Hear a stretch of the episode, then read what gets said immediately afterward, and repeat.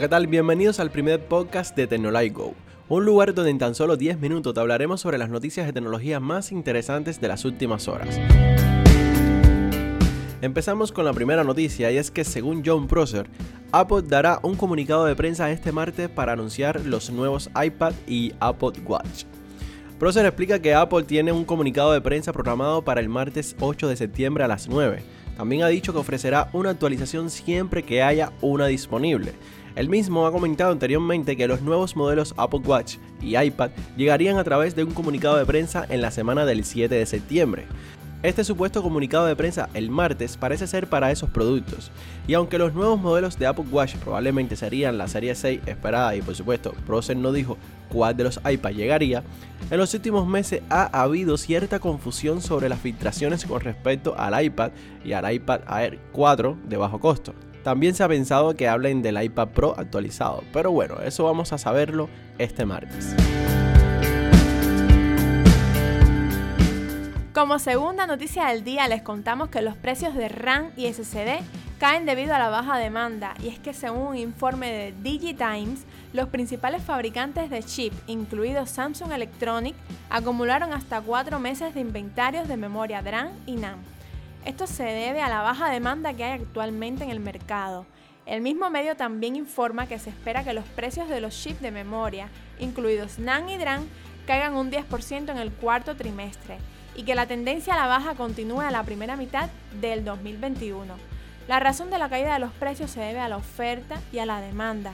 Hay demasiada memoria en el mercado y los fabricantes no la compran. Ojalá que en Cuba pudiéramos ser beneficiados con esta caída de precios, porque aquí todo es tan diferente, queridos amiguitos.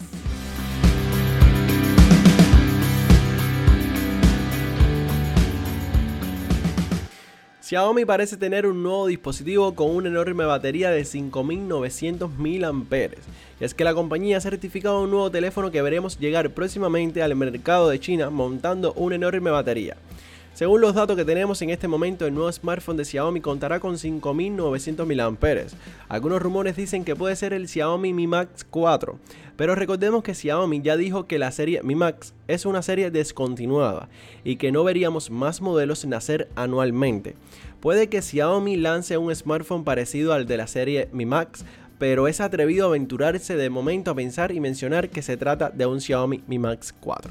De todas maneras, estaremos muy pendientes a esta noticia.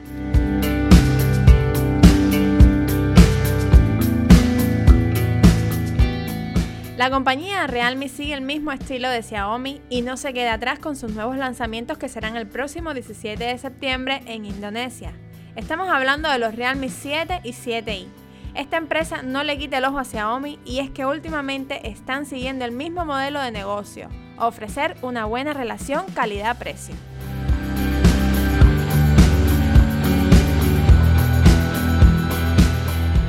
Noticia de última hora, y es que se acaba de filtrar unas imágenes del posible Redmi Note 10, un dispositivo que por lo que he podido lograr ver, contará con una pantalla de 6.67 pulgadas, una resolución Full HD Plus, tecnología LCD, algo que Xiaomi ya debería de cambiar y pasar solo a pantallas AMOLED. Pero bueno, lo más interesante es que esta pantalla tendrá un refresco de 120 Hz. Además, este dispositivo contará con conectividad 5G que se agradece mucho por supuesto. Y esto es para hablar de lo que realmente más me ha impresionado al verlo porque si hay algo que no me gustó fue que usaran un micro Mediatek. Aunque bueno, en estos últimos tiempos han hecho un gran trabajo con respecto a lo que sería la potencia.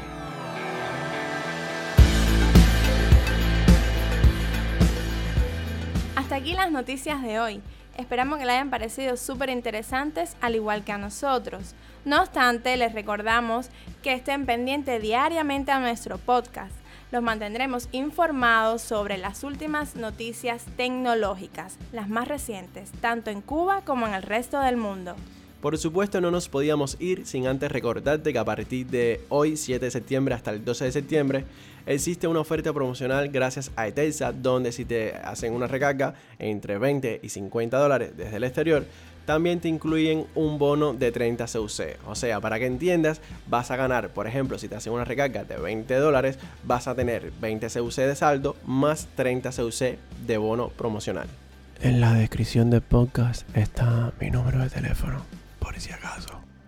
Y después de este comentario, espero realmente de corazón que les guste este nuevo formato con el cual hemos decidido emprender una nueva forma de informar con respecto a las noticias que tengan que ver con tecnología, tanto aquí en Cuba como en el mundo.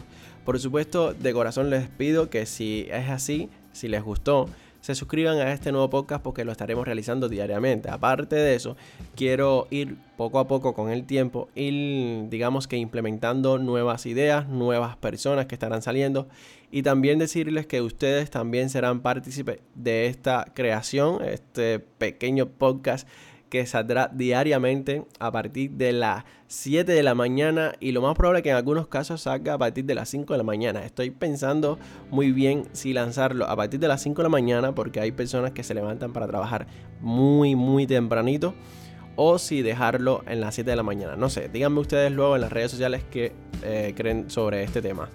Ya saben, nosotros somos Tecnolive Plus en las redes sociales, pero por supuesto este formato de podcast es llamado Tecnolive Go. Un formato creado especialmente para que sea compacto con la mayor información posible.